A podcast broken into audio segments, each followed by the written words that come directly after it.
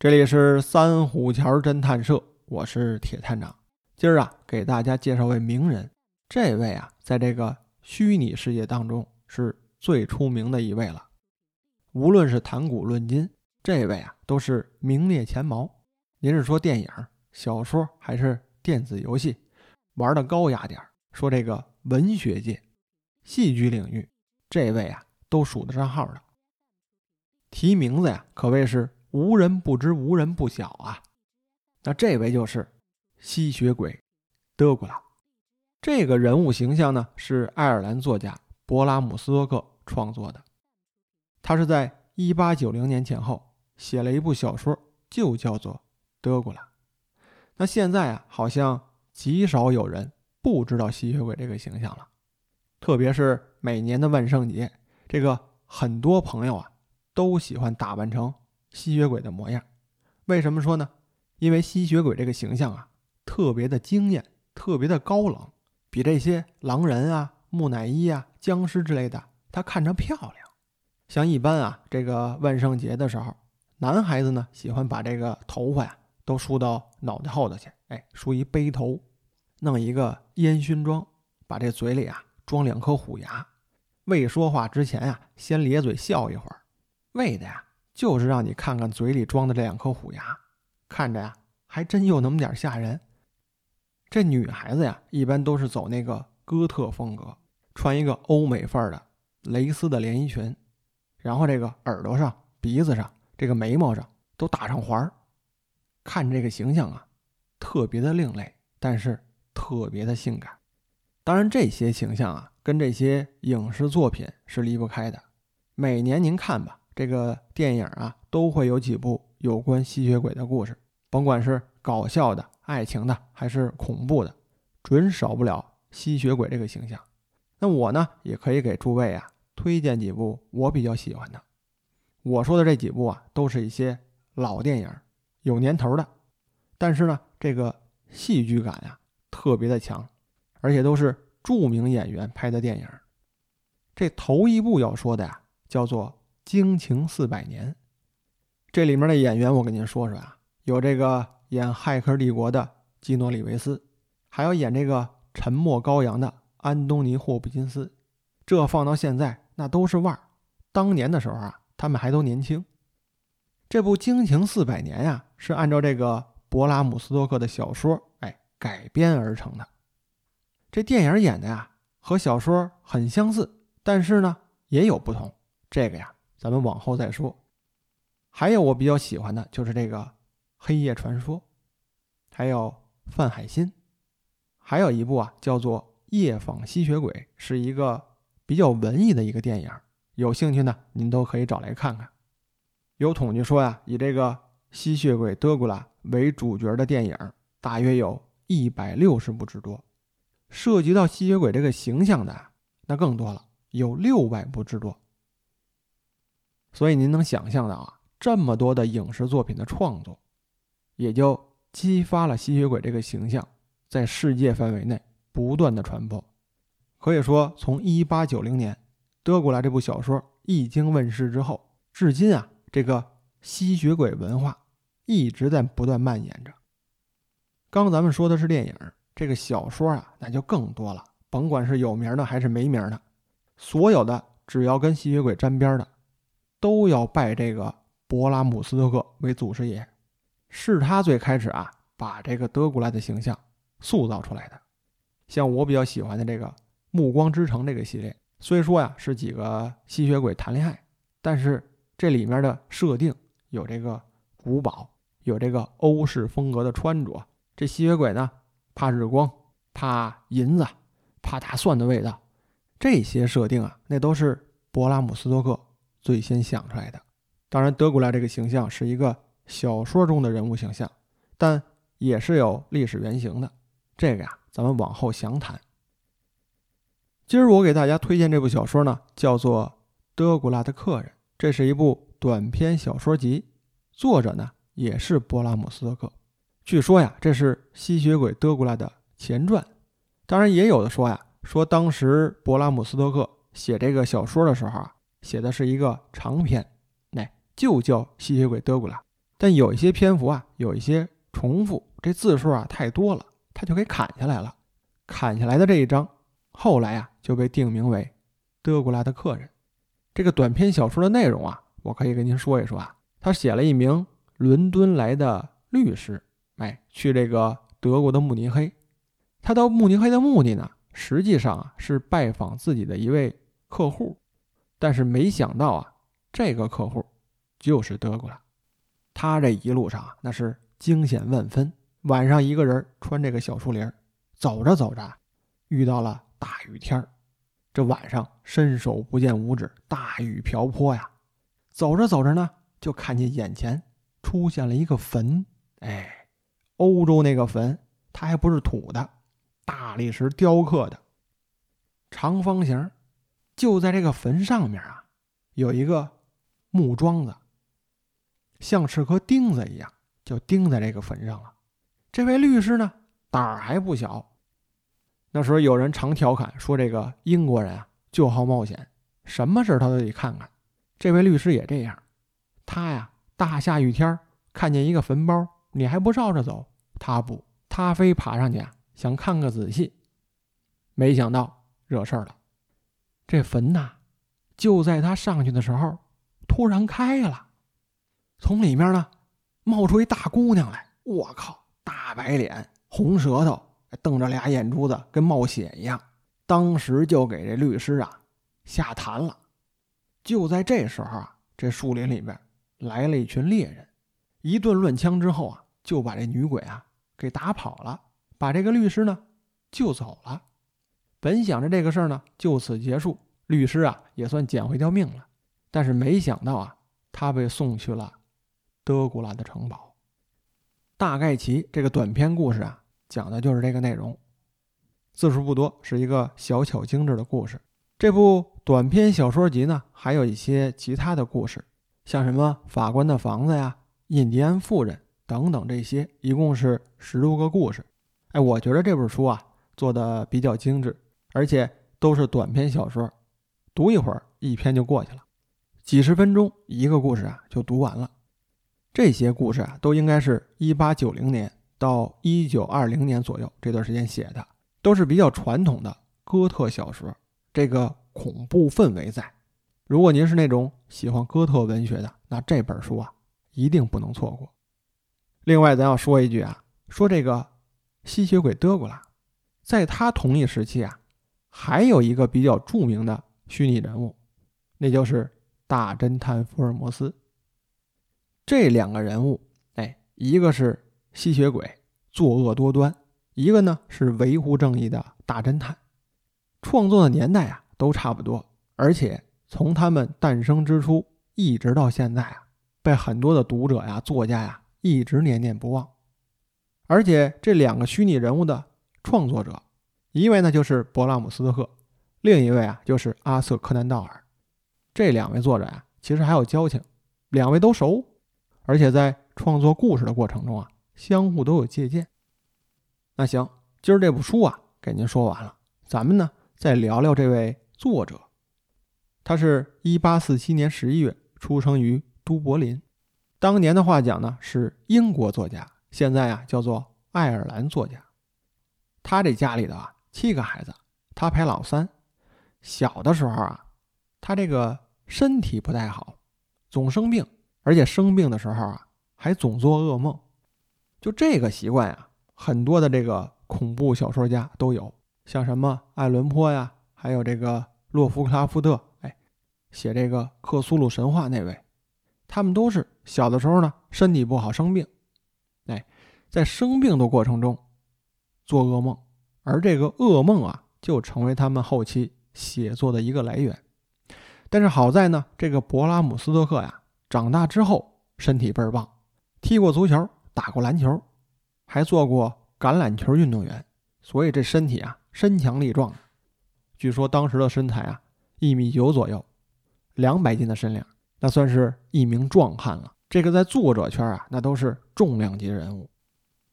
博拉姆啊，最初是听他父母的要求，第一份工作呢是公务员，这一干啊就干了八年之久。但是在工作的过程中啊，他就感觉到无聊，他呢除了运动细胞比较强，这个文笔还不错，所以就在当公务员的这段时间里啊，开始写作。他的头一部小说叫做《水晶杯》，还得以出版。我想啊，这一位作者如果自己的作品能成为书发表出去，一定是个建立自己信心的一个过程。他由此啊，就开始了自己的一个写作道路。就在这个写作过程中啊，勃拉姆斯多克被人发现了，人觉得他这个文笔不错，故事也不错，由此呢，就让他转行去做编辑。当时这个勃拉姆啊。牙一咬，心一横，就决定了辞去公务员的身份，去当一名作家。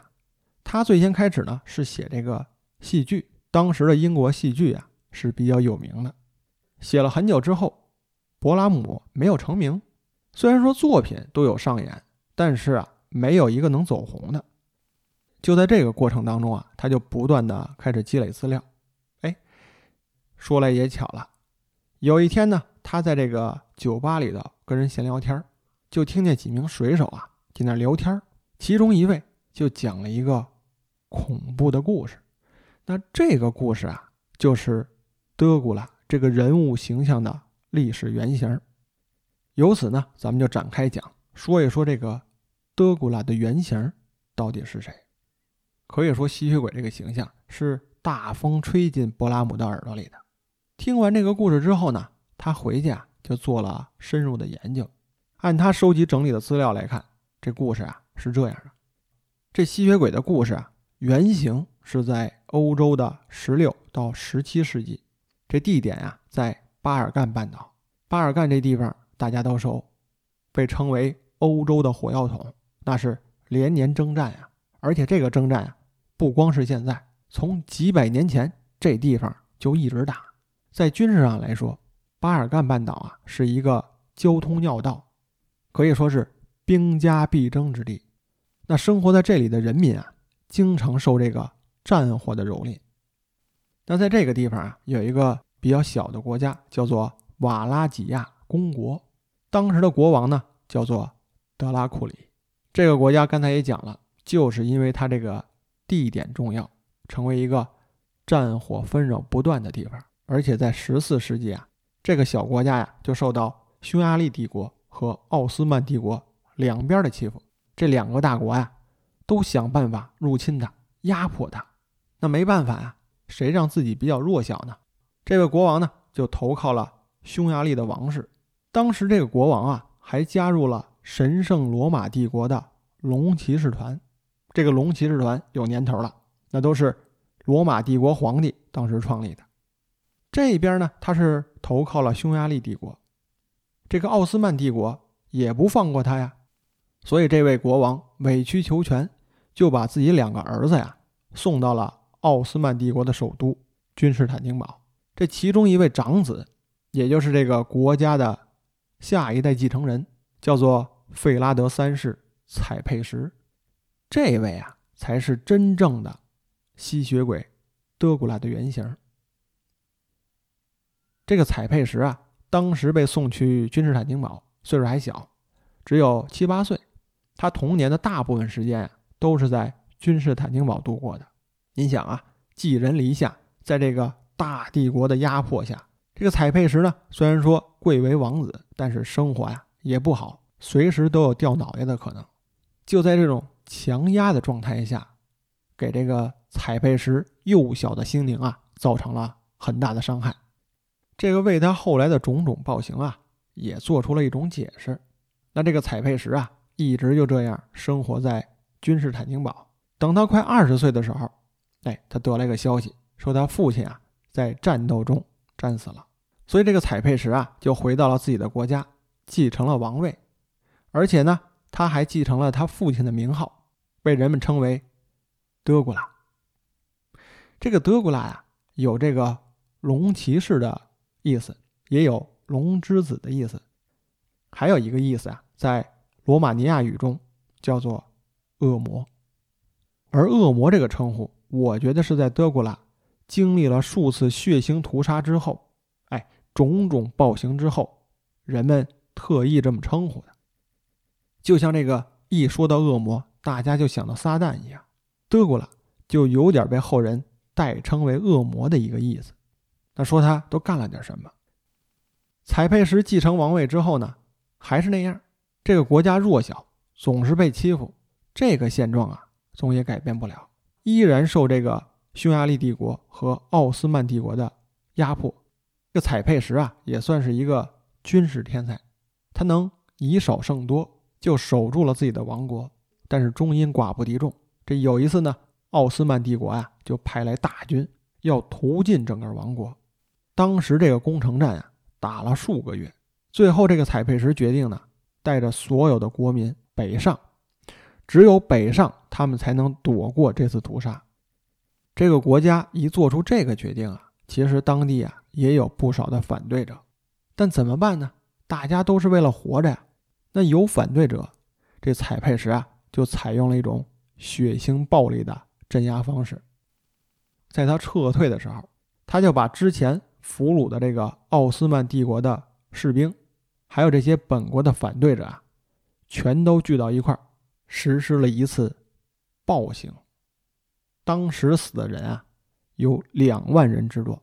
在战争当中啊，说这个死人那是常事儿，但是这个采配时采用的这个刑罚方式啊，太令人震惊了。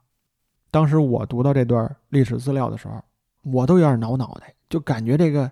脊梁沟都是凉的，就感觉这个浑身上下麻嗖嗖的，瘆得慌。说他这个刑罚是什么样的呢？我呢就简单给您说说。说他当时这个刑罚呀，有一个专有名词叫做穿刺。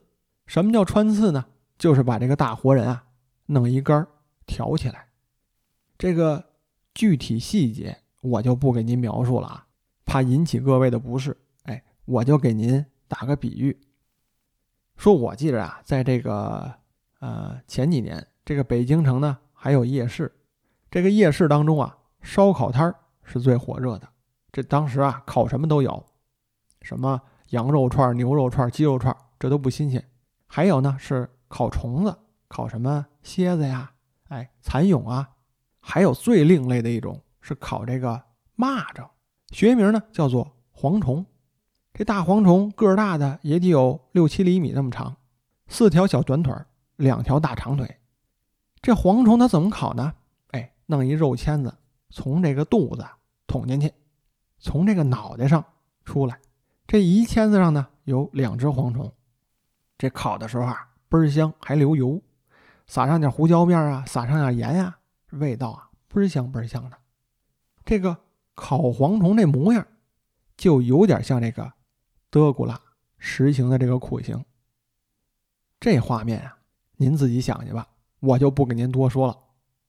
就这个情况，采佩什啊带着自己的部队撤退了，但是这些俘虏、这些反对的人，全让他用杆挑在那儿了。这个人数啊，大约有两万人。等到这个奥斯曼军队的士兵啊冲进城里的时候，一看这景象啊。全都给吓碎了。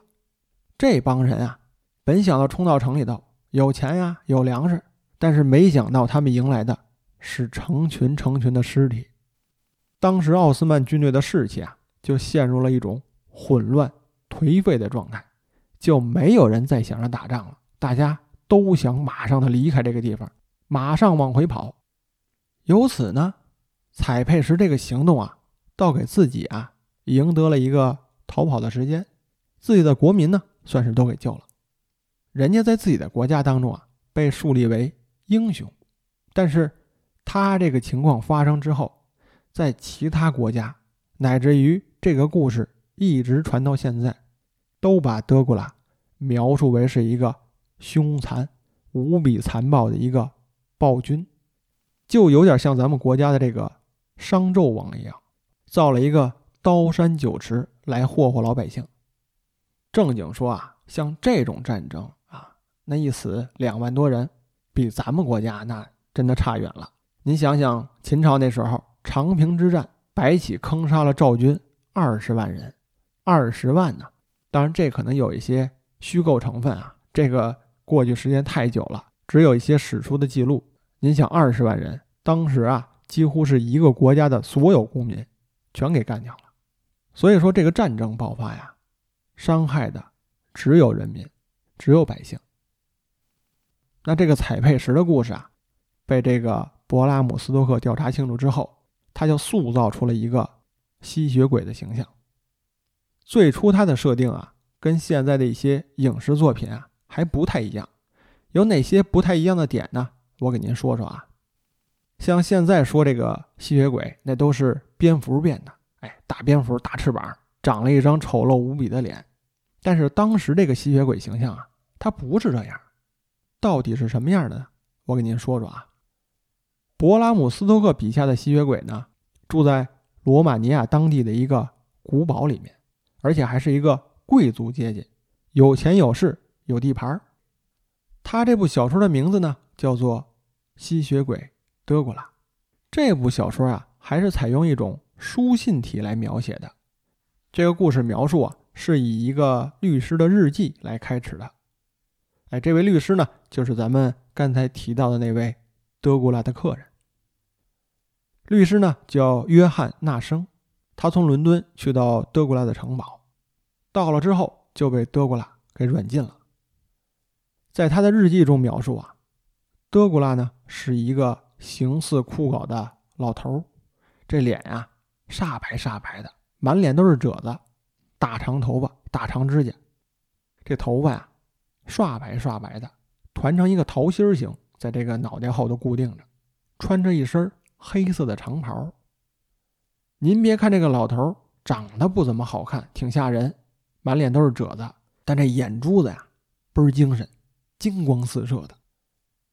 这位老人呢，一到晚上啊就倍儿精神，不睡觉，还能在这个墙面上啊来回来去的爬，就有点像那个。大壁虎一样，哎，这些呀都是小说中的描述。小说中啊还做了一些设定，像这个吸血鬼怕大蒜，怕这个木桩的戳心，还有呢就是喝这个人血能返老还童。这些设定啊都是大家耳熟能详的，都清楚。还有一点要特别强调的，在最初德古拉的设定当中啊，他对于爱情没有概念。他想的呀是怎么统治这个世界，那，是一个战争狂人。他有一个异能啊，就是变化成动物。但是最初的设定，咱们要强调一点啊，他最初变化的呀不是蝙蝠，哎，不像这个啊《暗夜传说》中的说这个吸血鬼王喝饱了血能变成一个大蝙蝠，长着大翅膀，不是那样。最初德古拉的设定呢是变成一个。卷毛的黑色大猎犬，哎，这个猎犬的形象啊，后来就被柯南道尔借鉴走了。一说到猎犬，您是不是就能想到那个著名的福尔摩斯的故事——巴斯克维尔猎犬？哎，其实啊，就是借鉴了德古拉这个形象。大家听起来啊，德古拉这个形象完全是一个奇幻作品，但最初的时候，在勃拉姆斯托克的设计当中啊，他是引入了一些科学概念。为什么这么说呢？因为勃拉姆的哥哥呀是一位医学家，而且他研究的方向呢就是血液遗传病，所以勃拉姆在动笔之前啊，从他哥哥那里了解了很多血液病啊、传染病之类的知识。他想把德古拉这个能力啊，给他科学化，把它解释成为一种病毒。一种能传染人、能让死人复活的一种病毒，那这个设定啊，后来被很多作家拿来再创作。像我记着啊，我小的时候最初去了解吸血鬼这个形象，不是从这些外国电影啊、外国小说当中，我是看这个金庸先生的《倚天屠龙记》。哎，从这个《倚天屠龙记》当中，我是第一次知道什么是吸血鬼。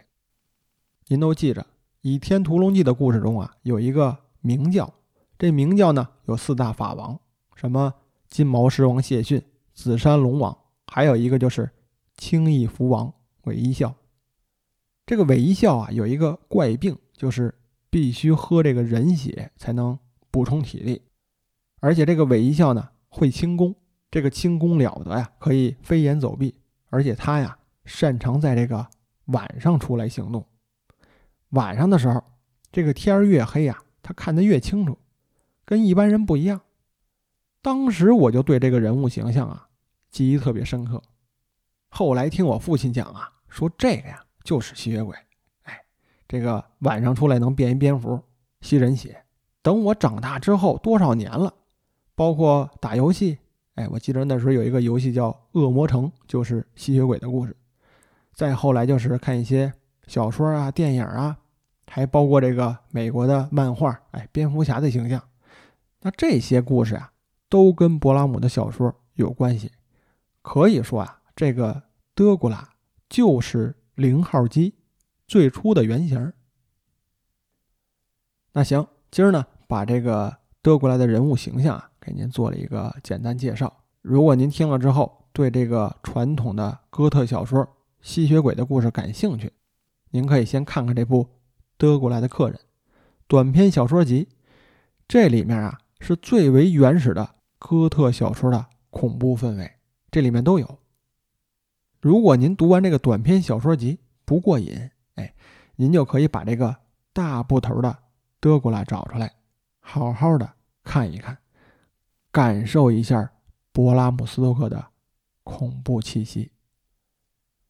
那好了，这里是三虎桥侦探社，我是铁探长，我们下期见。